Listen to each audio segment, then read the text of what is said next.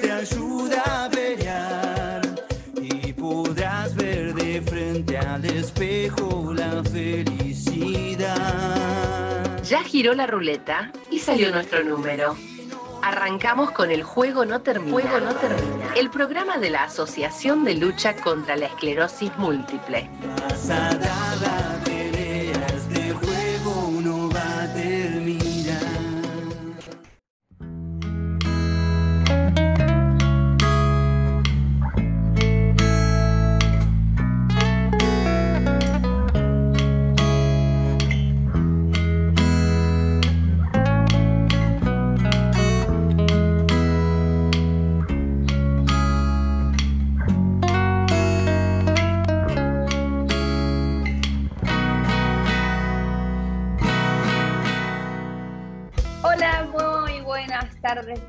medianoche, mediodía, no sé en qué horario nos pueden estar escuchando porque estamos pudiendo salir por cualquier red social, por Instagram, por Facebook, por eh, alguna de las plataformas, por la radio, por aire, no sabemos, pero bueno.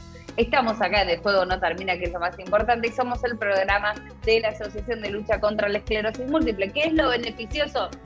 De salir por diversas, no solo las radios a las que les agradecemos muchísimo el espacio, sino también por Spotify, por Google Podcast y por YouTube, que nos pueden escuchar en cualquier momento.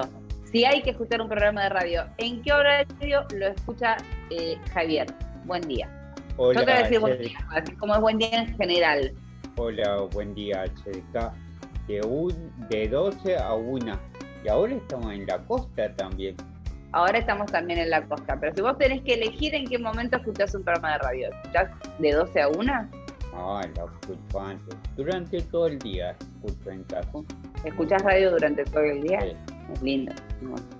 Este, yo estoy en la radio todo el día, así que la verdad es como, que no me queda otra. No, pero te hace compañía. Sí, es lo más lindo. Pasa que y ahora que empezamos a andar en radio de la costa, así que mandemos un saludo para ahí también. Sí, les mandamos un saludo muy grande a toda la gente de la costa que nos está escuchando también. eh, nos están escuchando a través de las radios históricas que nos vienen acompañando, la Radio Pública del Oeste, también a través de Me Gusta Radio. Pero bueno, siempre pueden encontrarnos en eh, la página del SEM, en Google Podcast o también en Spotify. Rocío, ¿a qué hora te gusta escuchar radio? A mí me gusta escuchar de noche radio. Cuando ya, ya pasó todo el día y, y tengo un ratito para relajarme, me gusta disfrutar mucho la radio. Soy noche. Soy noche. Sí, la radio es linda noche. La radio de noche tiene otro clima, tiene otro, otro Una magia, Sí. una atmósfera distinta. Sí, sí, totalmente. Y mm, recordemos siempre que los viejos, o no tanto, se ponían la radio abajo de la almohada. Eh, Mi abuela hacía eso. y se dormían escuchando la radio. Y ahora uno se duerme por ir mirando tele o leyendo, qué sé yo, pero se, se duermen como con el sobreestímulo. Pero para los que hacían radio en ese momento, como estamos haciendo nosotros ahora, era mágico, era maravilloso saber que estabas abajo de la almohada de alguien, que uno le estaba hablando como al oído literalmente a una persona antes de que empezara a dormir. Y, y se quedaban mucha gente dormida con la radio prendida escuchándola y estar del otro lado es lo más lindo, saber que hay alguien a quien estás acompañando en ese, en ese tránsito del sueño, del descanso, que por ahí hasta sueña con lo que le vas contando y las cosas que te van charlando. Y es súper lindo. Qué lindo que es hacer radio, chicos. Yo digo, me parece que me voy a dedicar a esto. Entonces, me gustó mu- Cada vez que lo cuento me gusta más. El otro día escuché un chiste eh, que me dio mucha gracia con respecto a esto de la radio, que dice que había una señora diciendo, viste que, que, que mient- que la radio siempre pone temas para los viejos. Bueno, ahora están poniendo una linda música. Era como que ella ya estaba haciendo bien. Claro. Digo, sí, sí, sí, yo ya estoy en esa época Sí. donde no, ya no me molesta la música ni, ni, ni No. los temas. Antes cuando éramos chicos, viste, era, ay, todo el día escuchando noticias y ahora es, eh, es, es quiero escuchar las noticias. Claro, es- Quiero- otra vez otra canción, escuchar otra la vez otra canción. Claro, sí, sí, sí, pasa eso. Sí. Uno va evolucionando con la radio y los que hicimos radio, los que venimos haciendo radio hace mucho tiempo, vamos cambiando la forma de hacer radio, porque antes éramos más divertido, más jocoso, más- y nos vamos poniendo grandes y nos importan otro tipo de cosas, pasamos por por eh, cuestiones más de hacer periodismo serio, después ya no nos importó nada, y ahora es puro goce, puro disfrute, los invitamos a que se queden durante la próxima hora porque tenemos un programón, está buenísimo el programa del día de hoy, tenemos dos entrevistas imperdibles, que ni siquiera voy a venderlas, porque una tiene que ver con turismo y otra tiene que ver con deporte, así que está como para quedarse. ¿Recomendamos quedarse? Sí, recomendado. totalmente. Abrimos la puerta entonces de este juego no termina del día de hoy. Quédense con nosotros que ya estamos arrancando.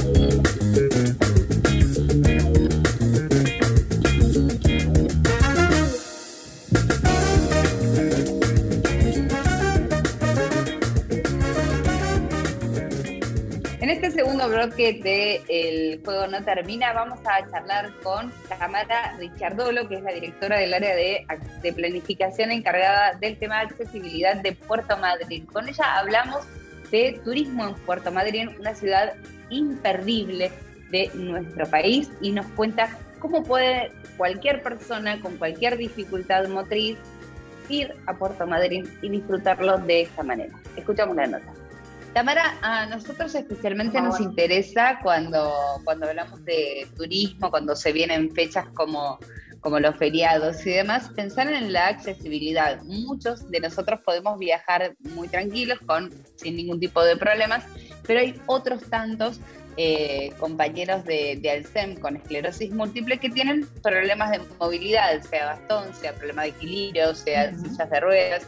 Y Puerto Madryn nos llegó como que es una de las ciudades que está más preparada para, para la accesibilidad. ¿Cómo se manejan con eso?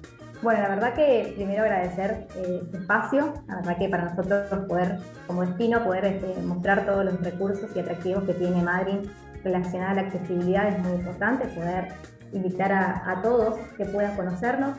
Eh, Madrid trabaja mucho con políticas públicas relacionadas a la accesibilidad y comenzamos en el año 2012 con un programa nacional que son las directrices de accesibilidad para alojamientos y servicios turísticos. Este programa fue un puntapié para nosotros porque a partir de ahí eh, arrancamos a trabajar de manera conjunta con muchos prestadores eh, de la ciudad y logramos que Madrid tenga la mayor cantidad de eh, prestadores distinguidos. Actualmente 19 prestadores distinguidos de diferentes categorías, diferentes servicios, eh, ofrecen eh, no solamente la, desde la atención, sino también la, la infraestructura para, para recibir a las personas que, que quieren disfrutar del destino. Básicamente lo que queremos es que el destino sea lo más inclusivo posible. Así que una persona que, que- que venga al destino se puede encontrar con alojamiento, gastronomía, centros de interpretación. La Secretaría de Turismo también es un espacio accesible, distinguido a nivel nacional. Así que muy contentos con todo. La Secretaría de Turismo, desarrollando. corregime, ¿no está sobre como en altura incluso, que tiene una rampa muy grande? No, no, la Secretaría de Turismo eh, tiene un acceso accesible. eh, no está en el primer en el primer shopping, no, sino en la No, parte no, de yo la- porque estoy pensando que está, está la, la playa y donde yo fui a averiguar Sí. por el tema de las mareas, porque hay que decir Sí. que hay que ir, cuando uno va a Madrid, tiene que ir a preguntar por las mareas para poder ver las Es ballenas. fundamental. Es Y, fundamental. y en ese, en ese, Sí, en ese lugar, ¿verdad? Sí, exactamente, pero no, en, la Secretaría de Turismo el acceso es totalmente eh, accesible y, pueden obtener toda la información que necesiten. Una de las, de bueno, ahora que estamos justo con la apertura de la temporada de ballenas en el destino, ya se hizo la presentación en Mar de Plata, ahora hacemos la presentación en nuestra ciudad. Hoy se realizaron los primeros avistajes de ballenas y hay empresas que están eh, capacitadas y están distinguidas a nivel nacional para, para que también la puedan, este, puedan hacer esta excursión que es fantástica.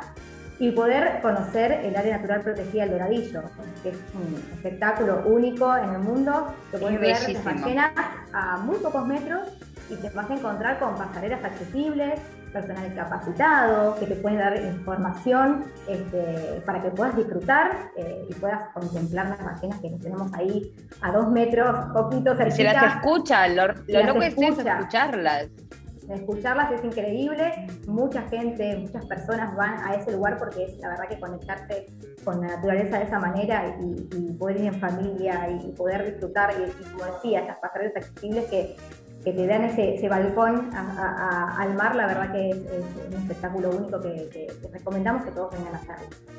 Tamara, cuando yo fui hace nueve años ya, no era tan accesible el tema de la playa del Doradillo. Se decía que había que ir al, Doradillo, pero porque eh, se podía hacer, hacer la excursión a Puerto Pirámides y si no hacer la excursión en, en, barco también. Quiero destacar primero que la playa del Doradillo es gratuita, ¿verdad? Cuando la excursión es bastante, bastante cara y la playa del Doradillo es accesible para todos. Cualquiera de nosotros puede ir y sentarse ahí esperar a que aparezcan las ballenas que siempre aparecen. Exactamente. A muy poquitos kilómetros acá de la ciudad, a tan solo 18 kilómetros, 19 kilómetros, ustedes pueden ingresar eh, gratuitamente y poder contemplar las ballenas, eh, como decíamos, ahí a poquitos metros. Eh, sí, es como decíamos, a raíz del, programa de calidad, Marin creció muchísimo en cuanto, a, en cuanto a infraestructura. ¿sí? Por ejemplo, los bañarios de la ciudad de Puerto Marín están todos los bañarios tienen eh, cuestiones relacionadas a la accesibilidad, ya sea desde capacitaciones hasta infraestructura. Y eso nos ayudó mucho el programa nacional de calidad. Por eso estamos muy contentos de, participar de estos programas. Los prestadores, la verdad, tienen mucho compromiso, mucho compromiso. Y bueno, esperamos que el destino sea más competitivo en cuestiones de accesibilidad. Javi. Sí, era para la, señora Tomara. Sí. Si hoy me tenés que vender, hola, un, lugar turístico para ir. Yo uso bastón, ¿no? Pero hay gente que usa silla de rueda, puede hacer y ni hablar con lenguaje de señas. ¿Qué lugar me recomendarías mí?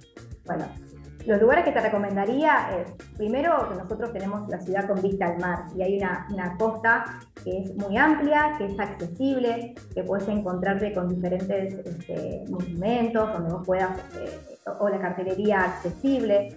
También hay eh, diferentes balnearios donde vos podés disfrutar, ¿sí? durante todo el año están abiertos, donde podés disfrutar una, una, cena, un almuerzo, una merienda con vista al mar, con llenas de fondo. Pero bueno, son, todos los balnearios están, son accesibles, entonces eh, es un lindo recorrido para que puedas realizar. Eh, a su vez, por supuesto, alojarte en alojamientos accesibles, que hoy tenemos un listado de esos alojamientos que siempre facilitamos para, que, para poder guiarlos y, tengan el mejor servicio. Eh, y por supuesto, el área natural protegida del Doradillo, eh, hacer el avistaje embarcado, son, son atractivos que no pueden dejar de, visitar. Marin tiene mucha, mucho potencial, muchos, este, muchos servicios y deberías como siempre ir mejorando, ¿sí? porque esto es una mejora continua, ¿no? Es, tener una agenda y todos los años vamos aplicando esas mejoras.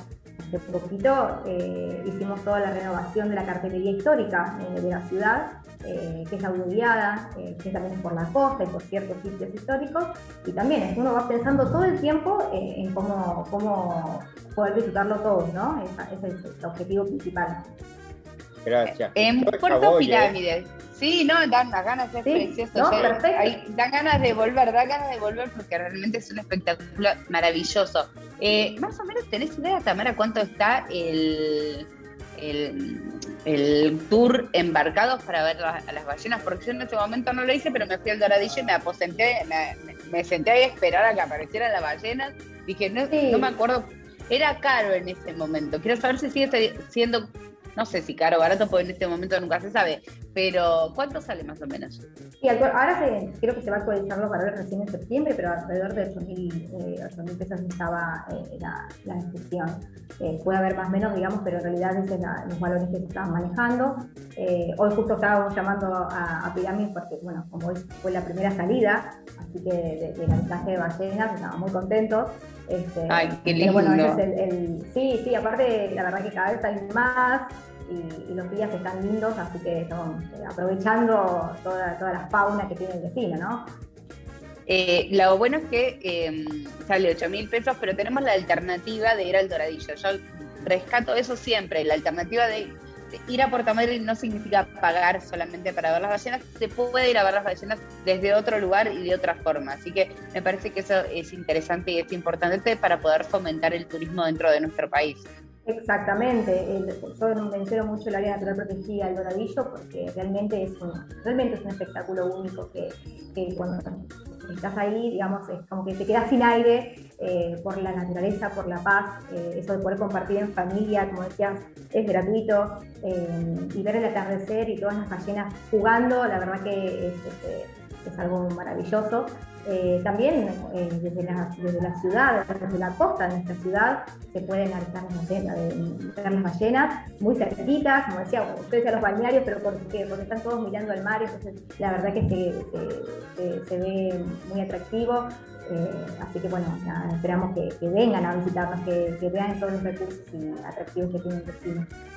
Por supuesto. Tamara, muchísimas gracias por esta comunicación con el Juego No Termina. Nos encanta que, cada vez el país sea más accesible para que todos podamos recorrerlo, para que no tengamos problemas eh, o para planificarlo, para soñar un viaje, eh, por más que a veces la geografía del lugar no ayude, la geografía de Madrid es medio como compleja, pero sin embargo con las con ganas se puede adaptar, con ganas eh, si hay políticas públicas que tienen que ver con la accesibilidad, se le gana incluso a la geografía. Y quisiéramos que para todo el país fuera así. Ushuaia es un lugar que es muy difícil para, para la accesibilidad. Entendemos que no ayuda demasiado la geografía, pero, pero, no, pero todavía le falta un montón. Celebramos mucho entonces que Madrid lo, lo ponga en práctica y es una ciudad preciosa, preciosa, que siempre es lindo recorrer. Gracias, gracias Jessica. Sí, la verdad que como decís vos, el trabajo en equipo es fundamental sector público, sector privado, eso es lo que, eh, trabajando de esta forma es la única manera de llegar al destino sea más inclusivo. Eh, hace poquito también el, el área de transporte también se, sumaron taxis accesibles, líneas este, que, digamos, hace a la calidad del servicio en nuestro destino. Así que estamos preparados eh, para recibir a todas las personas que quieran visitar. Para recibir, sí. A todos y más que nada también eso de que seguimos trabajando en la mejora continua de estas políticas públicas. Así que más que bienvenidos. Muchísimas gracias. Ojalá podamos estar muy pronto por ahí. Nos dan muchas, muchas ganas de viajar, así que a ver ballenas, que es una experiencia realmente única. Es mágico.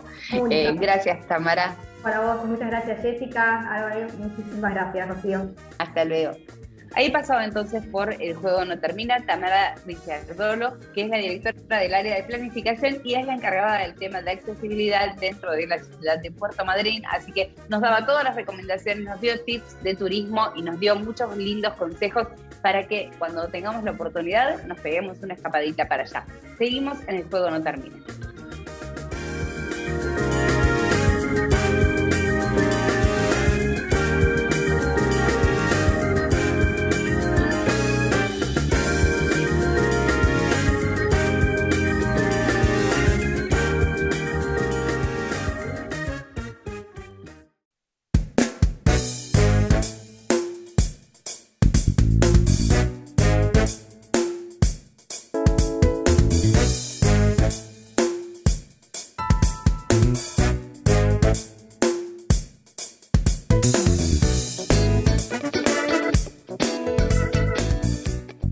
Bloque del juego no termina. Les recordamos que pueden comunicarse con la Asociación de Lucha contra la Esclerosis Múltiple, que es donde estamos, y a través de del lugarcito dentro de este universo en el que tratamos de mostrar cosas lindas y mostrar que la vida con un diagnóstico de esclerosis múltiple también puede ser maravillosa. Y para eso convocamos en esta ocasión a Juan, que es un paciente diagnosticado de San Luis y que hace básquet adaptado. Y si te faltaba inspiración y alegrarte un poco el día, escucha esta charla con Juan y después contamos. Bienvenido, eh, Juan. Es de San Luis. ¿Hay sol en San Luis y hace frío? Eh, sol y sí, está fresco, pero no tanto. Le decía a los chicos unos de 18, 19 grados, lindo. Está lindo. Rocío está en Viedma. Rocío, ¿cómo está el tiempo allá? Hago la recorrida. Acá hay sol, pero la helada se levantó como a las once y media de la mañana, una rosca. mucho, mucho frío. Mucho frío. Pero ahora está haciendo 13 grados. Bien, en Ezeiza. Y también 12, 13, está haciendo frío acá. Sí, y bueno, yo estoy en Cava y en Cava más o menos estamos con la misma temperatura que en Ezeiza, pero sí, estamos esperando el invierno. Juan, vos haces eh, básquet adaptado. Está buenísimo. Contanos cómo arrancaste a hacer básquet adaptado y cómo, cómo es la dinámica del entrenamiento, porque uno los ve con la silla haciendo básquet y es una cosa de loco, una cosa de que desarrollan habilidades que, que uno jamás pensó que podía tener. ¿Cómo es eso? Mira, Jessica, esto surgió acá en el 2017, por ahí más o menos, con un, un grupo de chicos eh, con distintas patologías. Eh, fueron a un club y gestionaron poder hacerlo. Eh, después me sumé yo y bueno, ya desde ese tiempo hasta ahora hemos formado un club, el equipo, perdón, que se llama Los Toros.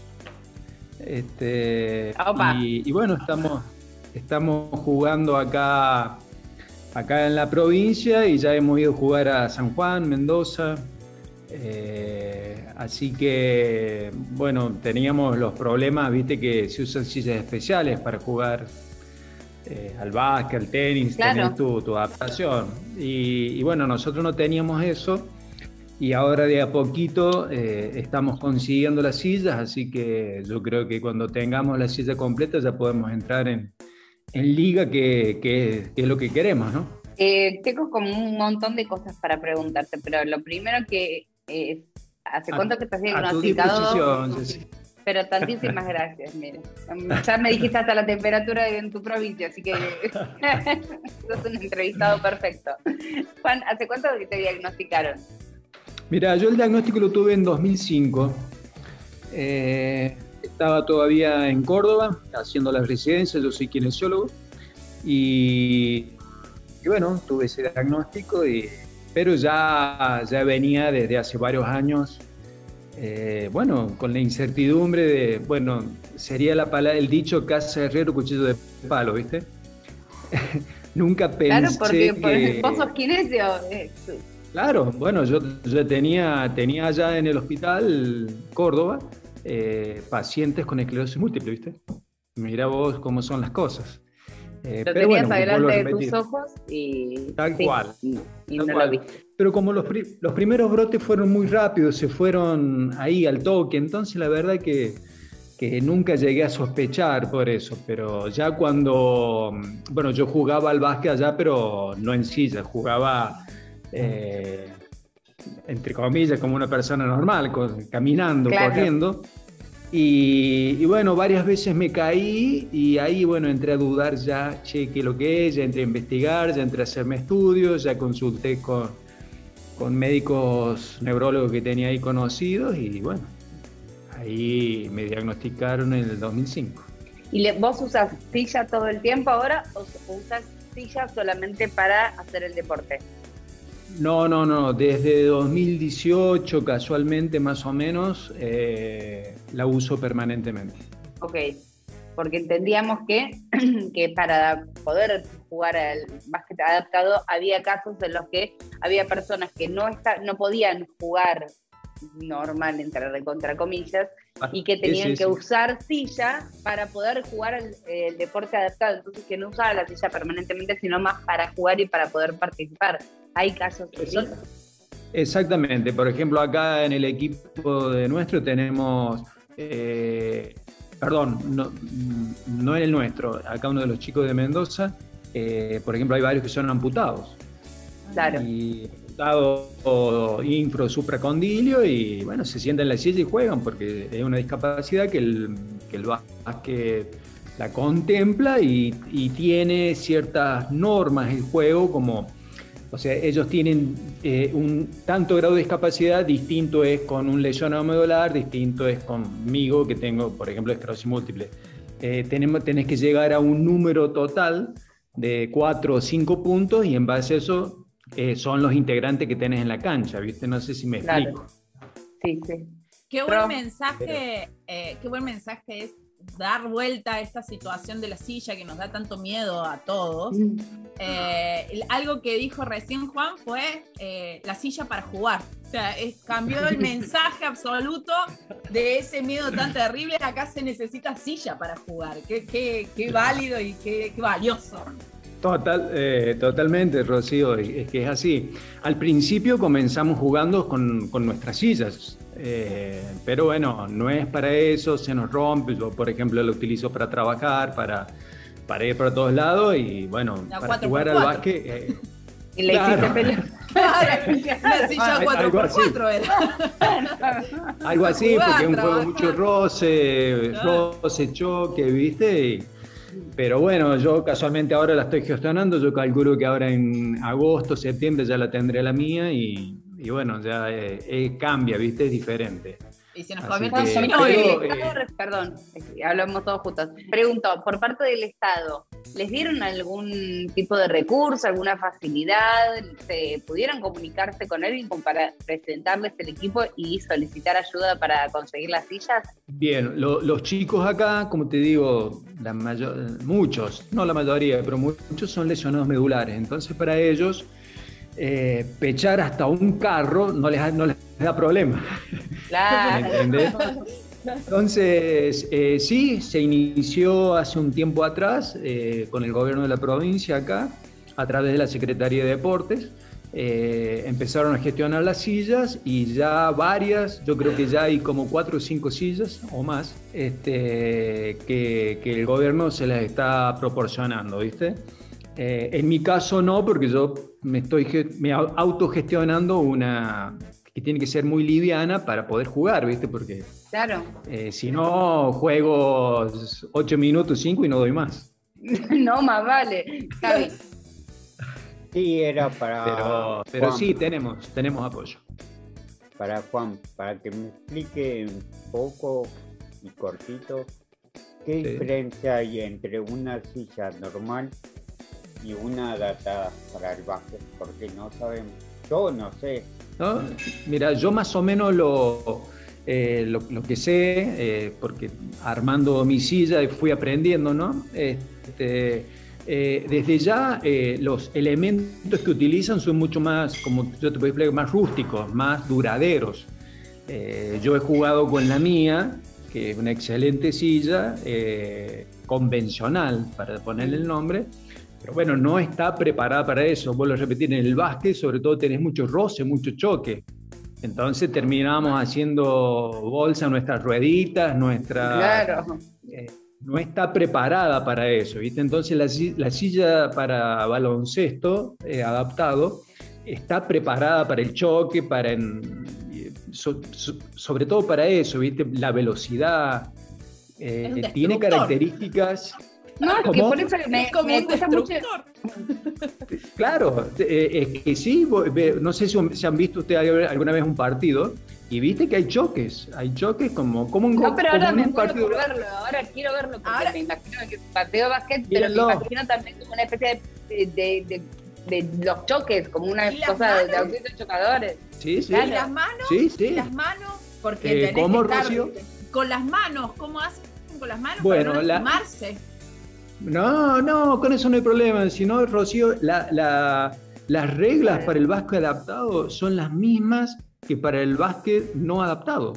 Eh, no, pero es como, no, no, no, porque es como hacer el básquet a la vertical, porque ustedes tienen que manejar la silla con las manos y meter la pelota. Bueno, pero, pero mira, entonces para nosotros es mejor todavía porque tenemos que eh, usar toda nuestra potencial para poder jugar, porque las reglas son las mismas. Vos no podés picar dos veces, eh, no podés estar en la zona más de tres segundos, eh, hay cortinas para hacer, las reglas son exactamente las mismas, así que por eso es un juego tan emocionante, tan lindo. Yo lo practicaba antes de, tener el diagnóstico de esta enfermedad, entonces la verdad que cuando lo pude volver a hacerlo eh, fue algo hermoso, fue algo que, que hasta me ayudó psicológicamente, porque el deporte, viste, que, que, es así, eh, suma, te hace hacer cosas que antes no hacías, te preparas. Bueno, yo como kinesiólogo siempre hice bien mi rehabilitación, pero para poder jugar me puso las pilas para poder tener un tronco fuerte. No sé, está buenísimo. Pero por es una eso definición, con- no- no- desde acá siempre se dice que el diagnóstico no te define. Bueno, vos, a vos definitivamente el diagnóstico no te define porque no dejaste de jugar al básquet. Solo cambiaste la No, forma. de jugar no, al no. básquet. Eh, eh, el, el deporte es algo que sumó, obviamente que no es lo único. Eh, entras, entras a tener tu fe, entras a tener tu familia, entras a tener amigos, eh, cosas que por ahí antes eh, o algunos no valoran, pero cuando te toca un golpe, una cachetada de esta en la vida, entras a valorar esas cosas que, que, que no te dejan, viste que siempre estás acompañado. Y bueno, para mí eh, es importante la religión, o sea, la fe, más allá de eso, es un puntal impresionante en, en la vida diaria. ¿Está bien? Muy, Sí, viste que yo a veces vi, corregime si estoy errado, pero vi que a veces tienen como que la rueda, la parte de arriba Él se quedó con la estructura así. bien. Sí, El, no, el ingeniero. No, me quedó porque me... Sí, Javier, eso hace a la estabilidad de la silla, ¿viste? Ah, Por eso Ah. tenés distintos tipos de angulaciones. Eh, en mi caso voy a usar una angulación no muy pronunciada, pero en otros chicos eh, sí la tienen más pronunciada. ah, Pero eh, hacia, hacia- hacia la estabilidad de la silla. O sea que es, es- es- es todo un mundo muy, muy, muy copado para, para transitar. O sea, dentro, dentro de todo lo que tenemos, o sea, dentro de esta, este diagnóstico que nos da tanto miedo, escuchar Sí. a alguien que además está disfrutando tanto de lo que hace y Sí. junto con otros que también son resilientes igual que él y quizás no son de la misma patología. eh, Igual. hasta, dan ganas de, Igual. de Sí. ir. Yo no quiero ir. Obvio, obvio, obvio, Rocío. de- de- de- por eso te digo, es, es- es un costado, es un lado muy importante porque yo me acuerdo que cuando entré a jugar con ellos, que nos conocíamos, eh, yo hablaba de qué bien que les hace a ellos y después entré a sumar Claro. qué bien que me hace a mí. Qué bien que me Genial hace a eso. mí porque eh, es un momento en el que te reís, en el que te disfrutás, en el que...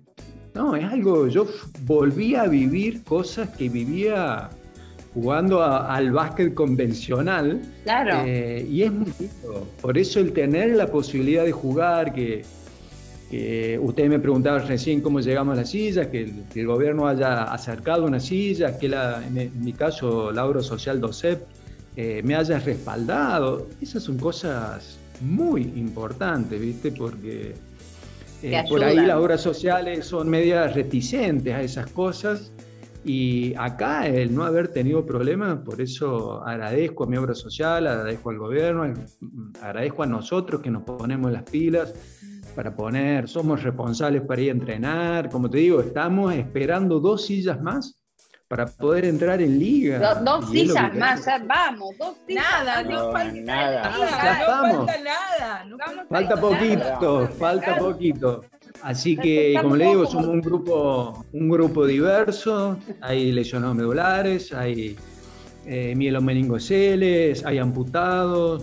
eh, así que cada cual. ¿en qué te su- ayuda a vos ser kinesiólogo? ¿Te suma Eh, ser kinesiólogo? ¿Te ayuda ser, ki- ser kinesiólogo? ¿Te ayuda, te suma, eh, te da una Sí. cierta ventaja? Eh, porque Eh, vos eh, sabés más de lo que pasa en el cuerpo que el resto. Todo Claro, bien, pero vos claro. sabés más. Sí, pero, pero Jessica, eh, suma, pero la verdad que eh, a veces casa herrero cuchillo de palo, ¿viste? Uno a veces, yo con mi rehabilitación, por ahí ando bien, por ahí no tan bien. Por eso esto de, de volver a jugar fue una inyección positiva porque para, en el caso mío de esclerosis múltiple, eh, por ahí tengo un, tro- un tronco flojo, ¿viste? Eh. Entonces me lleva a hacer muchos ejercicios para mantener un tronco fuerte para poder eh, tener Claro. la, la táctica para, para poder tirar. Claro, porque el impulso se da con el tronco. Nosotros lo pensamos visualmente. Si uno piensa en el básquet, lo primero que piensa es en la, eh, doblan las rodillas, toman impulso doblando las rodillas y lanzan la pelota. Y en este caso el Exacto. impulso se tiene que dar desde la cintura, calculo, ¿no? Desde la zona de la panza. Es trabajo abdominal, ese. eso es, es Eh, claro, Jessica, tu razonamiento fue perfecto, porque no tenemos las piernas para saltar, para tirar el, para hacer el, tiro, entonces utilizamos mucho nuestro tronco. Nuestro tronco es, eh, por, eso, por eso hablo que los lesionados medulares son unos capos, porque ellos tienen un tronco totalmente sano. Eh, en cambio, yo tengo, yo tengo que trabajarlo bastante para poder tener firme el tronco, para poder hacer pero lo hago, lo hago con... Entonces, hasta eso me puso las pilas en mi rehabilitación, o sea que mira lo que hace el deporte. Es muy bueno. genial. Juan, te vamos a comprometer porque queremos, vamos a empezar a buscar para que... Eh, sí, vamos a empezar a buscar fotos, vamos a empezar a romper para que les alcance las dos sillas que les faltan y a partir de ahí somos hinchas fanáticos de los toros y ah, dale. Acá, obvio, acá queremos saber cómo van en la liga, cómo van, cómo van, van a tener una hinchada fiel, mirá, todos de naranja, con hinchada a full. Va a ser, Jessica, va a ser, Rocío, Javier, va a ser un gusto conectarme cada vez con ustedes para charlar, para, para intercambiar, para, para sumar. Eh, y como decía Paula, una de las chicas que ustedes la deben conocer, ¿no? Paula, Verónica, eh, que somos una comunidad, ¿no? Eh, creo que misma Susana habla de una comunidad. Eh, entonces, entre nosotros tenemos que, mantenernos comunicados y ayudarnos lo que más podamos. Así que es, un placer. obviamente que no hace falta, falta decirlo, que a su entera disposición. no, bueno, anda, y ganar. Vos andá y ganar. Quiero... Jessy, quiero, quiero rescatar de, de esta entrevista en particular que tenemos con Juan, es esta de la alegría que está transmitiendo en lo que está haciendo. Es cordobés. Y, sí. También, sí, también le suma. yo te hablo. No, Jessica. Vos hablas. No, no, por ella es cordobesa también. ah. No, no, no. No soy puntano yo, ¿eh? Digamos, Juan, lo, lo, lo digamos así. Somos comechingones los dos. Ahí está. Empatamos. Empatamos. Aprecio, empatamos. Aprecio, aprecio, aprecio enormemente Córdoba. Tengo muchos amigos allá, pero soy puntano, soy San Luis. Estuve estudiando en Córdoba, trabajando en Córdoba y después me, hace de 2009 que estoy acá. Bueno, te perdono igual, te perdono igual. Tenés un poco de la alegría cordobesa también y, y, lo bancamos mucho. Ah, se te pega, perdón, perdón, pero se me pegó. Ella todavía, ella está en Viesma, Rocío está en Viesma y habla como una y habla como cordobesa todavía. Sí, sí. Pero sí, por ahí se me tengo, tengo un poco de, ¿qué hace? ¿Cómo anda? Algo, que, algo que vino con el Fernet, algo que vino con el Fernet. Obvio.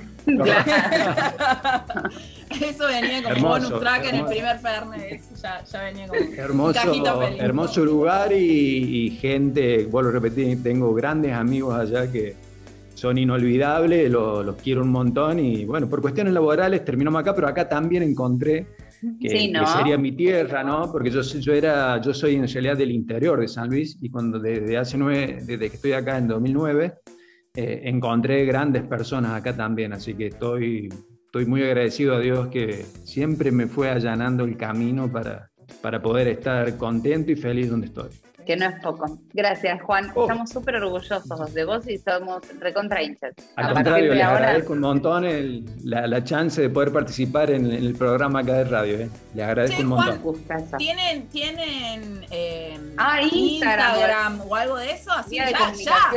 Sí, ya, los empezamos a seguir. Yo, yo soy medio anti redes sociales pero le voy a preguntar a mis compañeros, estoy seguro que sí, y se los voy a pasar. Dale, así lo decimos en el programa que viene para, para todos, para que no, seamos un montón siguiéndolos a ustedes a la distancia, haciéndoles el aguante. Juan, muchísimas gracias por esta charla con el juego no termina, estamos muy contentos. Eh, sos la definición del el diagnóstico no me define, así que es el mensaje que estás mandando un mensaje que es valiosísimo, realmente es valiosísimo y, y es un poco lo que lo que nos hace, lo que nos convoca como comunidad acá, hacer, eh, tener estas palabras inspiradoras de quienes tienen lo mismo que nosotros, pero que no solo lo han superado, sino que le han ganado a cualquier pronóstico porque son felices y eso es lo mejor. Así que gracias, Juan. Gracias a ustedes, chicos. Abrazo Un grande. enorme. Abrazo. Ahí pasaba nuestro toro, Juan de San Luis, que hace eh, básquet adaptado y vamos a empezar a seguirlo todos desesperadamente porque nos parece que es inspirador, que es eh, renovar energías, que el diagnóstico realmente hay que llevarlo con esa actitud y es un ejemplo de vida. Eh, pasaba Juan de San Luis entonces por El Juego No Termina.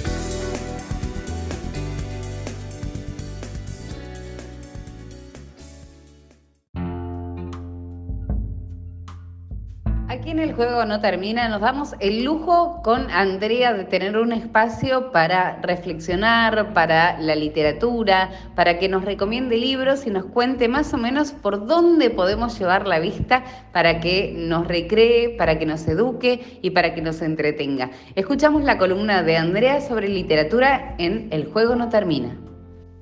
Hola, hola, buenas tardes, ¿cómo les va? De nuevo en la columna de salud y literatura. Mi nombre es Andrea, quien les habla aquí del otro lado. Y como les digo, es que los voy a empezar a llamar Highlander, como se titula mi libro, Historias de una múltiple Highlander, porque eso se trata, ¿no? Todos los días cuando ponemos un pie en el piso y damos gracias a Dios por un nuevo despertar, eh, nos enfrentamos eh, a muchas cosas. Eh, de nuevo, Dios nos recuerda que tenemos esta enfermedad a cuestas, enfrentarnos a posibles síntomas a lo largo de ese día, eh, tener que enfrentar a personas que no son del todo empáticas y simpáticas y tener que dar explicaciones o ya no, o ya no. Así que bueno, por eso les digo Highlanders. En el día de la fecha voy a, mm, hacer la crítica literaria del libro Tus zonas erróneas de Wayne Dyer. Y les cuento, Wayne Dyer es un médico que nació en 1940 en Detroit, en un barrio muy pobre, creció huérfano y se crió con un tío. Sirvió en la Marina estadounidense antes de estudiar eh, en The Wine State University. Allí obtuvo un doctorado en psicología y este libro que les voy a comentar hoy, Tus zonas erróneas, lo publicó en 1976. Murió en 2015 en Hawái. Es eh, contemporáneo. Bueno, ¿de qué trata este libro, Tus zonas erróneas? Em, el libro tiene una serie de capítulos y cada capítulo se detiene en una zona errónea en la que incurrimos los seres humanos. No necesariamente tienen que ser escleroamigos, pero me parece que es un libro que a nosotros en lo personal y en cuanto a la salud emocional nos hace muy bien leerlo. Lo sugiero, lo sugiero. Uno de, de los tips es hacerse cargo de uno mismo, no poner los justificativos en el afuera. Eh, en un otro, en la familia, en una pareja, en un amigo o en cosas que eh, creemos que nos van a salvar, la profesión, el trabajo, el empleo, la pareja. Entonces dejar de poner eh, esos salvavidas en el afuera y hacerse cargo de uno mismo. ¿Cómo? Segundo capítulo, el primer amor, que es de self-esteem, la autoestima. ¿Cómo? Realmente hipervalorando la propia valía. Es un juego de palabras y reiterativo, por si no queda claro. ¿Cómo? Bueno, em, a veces y cuando incurrimos en estados depresivos, porque a veces nuestra enfermedad tiene ese tinte melancólico y de sombras y de grises, em, creemos que las circunstancias tiñen y acaparan todo nuestro estado anímico por cosas, carencias, cosas que nos faltan, cosas que no logramos. Y en realidad nosotros somos más que todo eso. Eh, no somos los logros, sino somos los obstáculos que superamos. Y vaya que los hay, porque con la enfermedad que transitamos y que padecemos, superamos muchos obstáculos a diario. Yo, por ejemplo, en este momento no, no quiero tomarme, que me tomen de ejemplo, pero en este momento estoy eh, desempleada. Se me, tira la cama, me tira la cama, pero algo que, tengo que aprender a, a superar es que yo soy más que eso, yo soy más que la desocupación. Eh, soy las pocas o muchas ganas que tengo de levantarme de la cama, son las ganas que me brotan de no sé dónde cuando me tengo que inyectar, son las ganas que tengo cuando voy a hacer yoga con mis amigos, la mayoría sanos.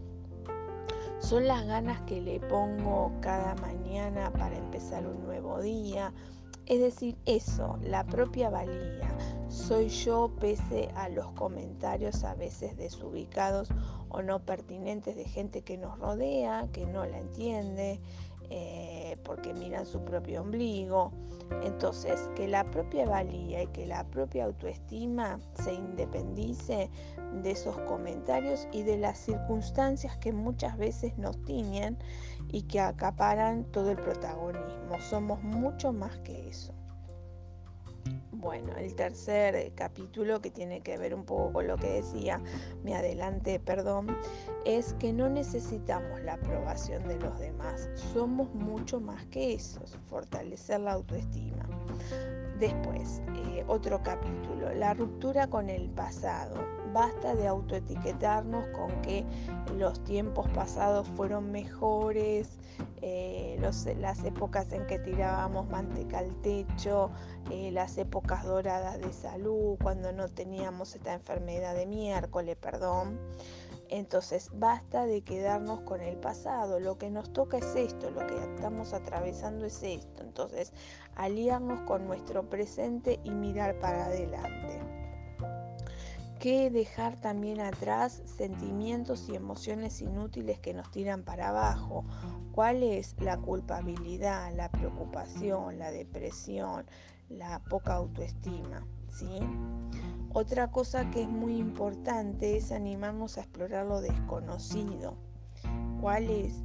Eh, salir de la zona de confort. Tenemos determinadas seguridades burguesas que nos aferramos como tabla de salvación porque durante un tiempo funcionó.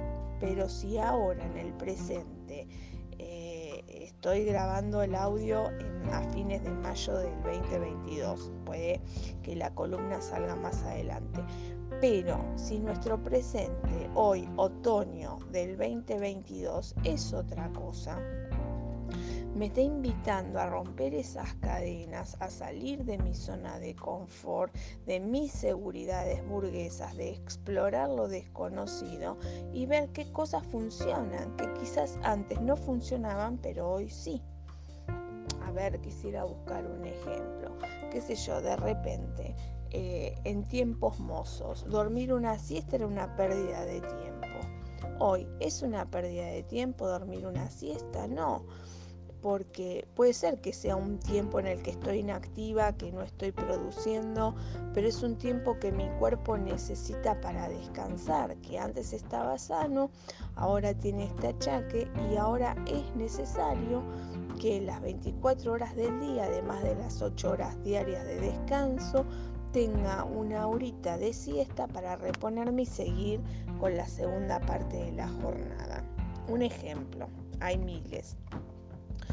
Otro, otro capítulo, romper la barrera de los convencionalismos. Bueno, tiene que ver un poco con el capítulo anterior, ¿no? De salir de las zonas de confort.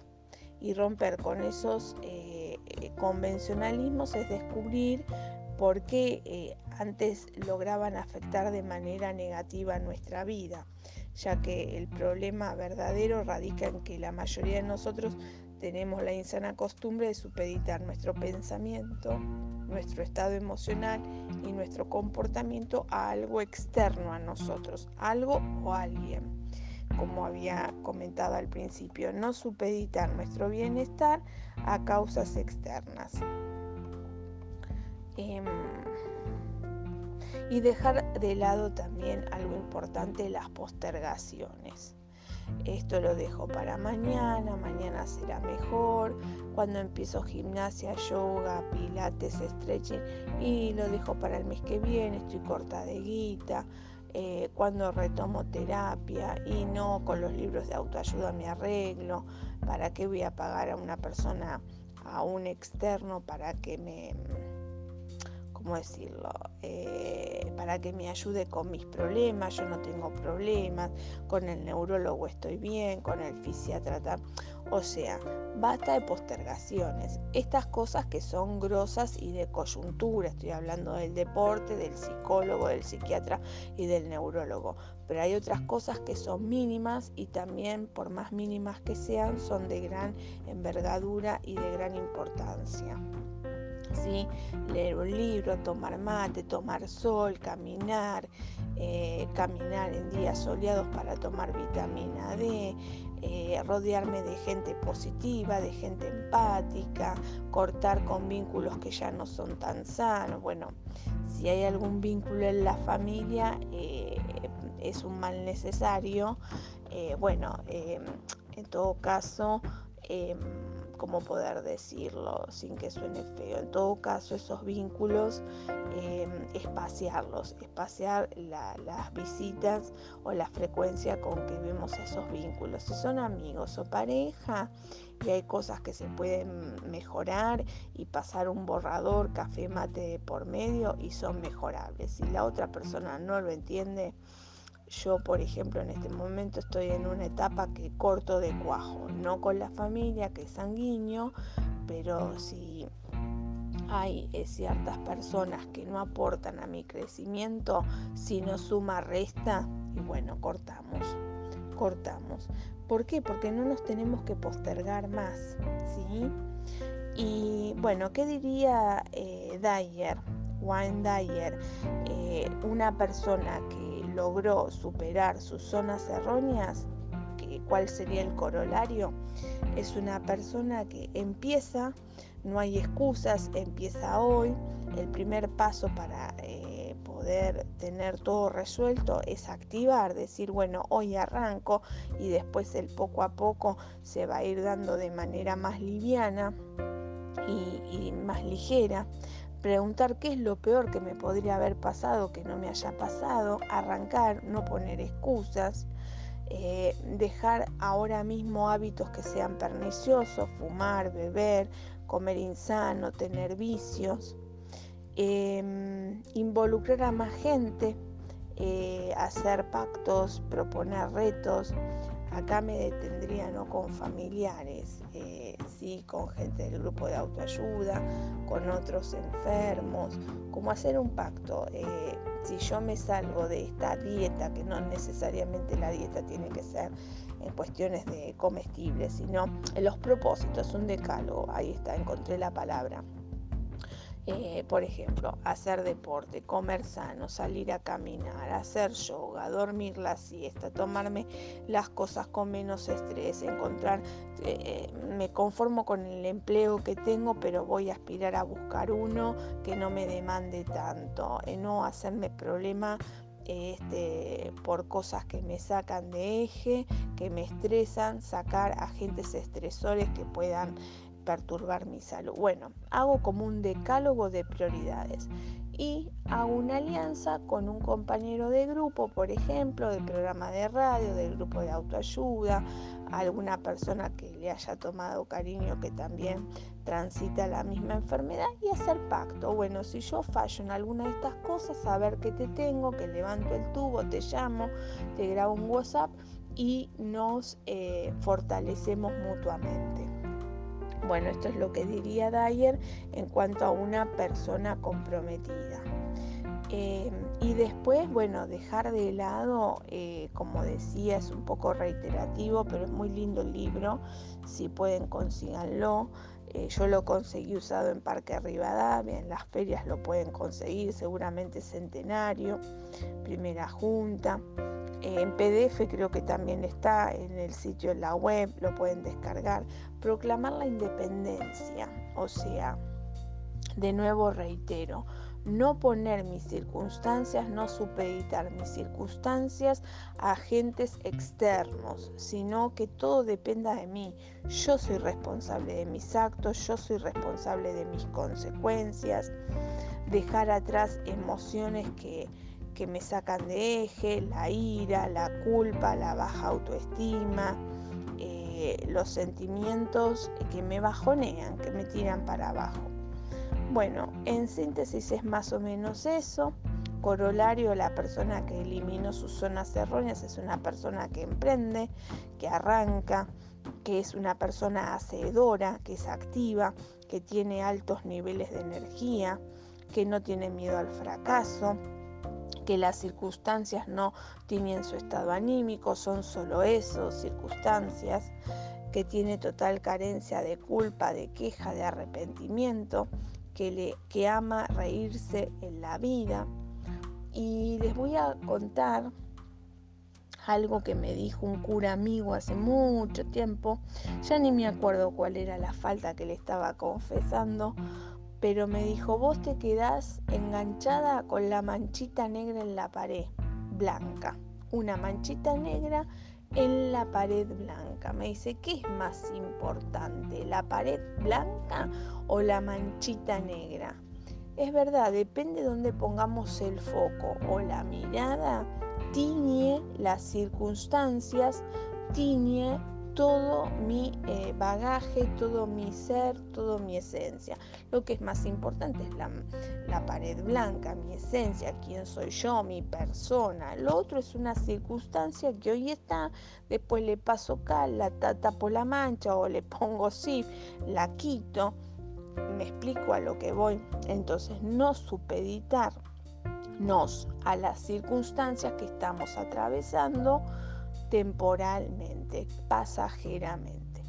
Bueno, espero que les sirva, es un libro muy bueno, yo lo leí en el verano, debía la crítica, el comentario de este libro, por una cosa por otra, bueno, vino Espejos de Aguas, eh, que estaba en la feria del libro, esta que acaba de terminar, y me adelanté con el libro que salió en, la, en el programa pasado.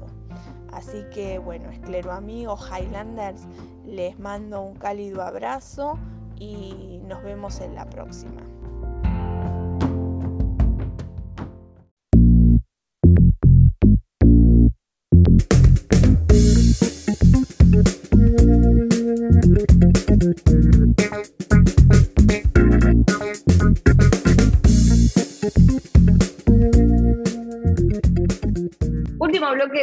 Juego no termina y tenemos fin de semana largo, compañeros. Tenemos fin de semana largo. Vamos a descansar, va a estar frío en todos lados, así que va a estar lindo para descansar, va a estar lindo para, para quedarse adentro o para hacer algún plan. ¿Tienen plan de, de qué van a hacer? A ver, Javi, ¿qué vas a hacer? Sí, a mí me dijeron, vamos a pescar, son cuatro días.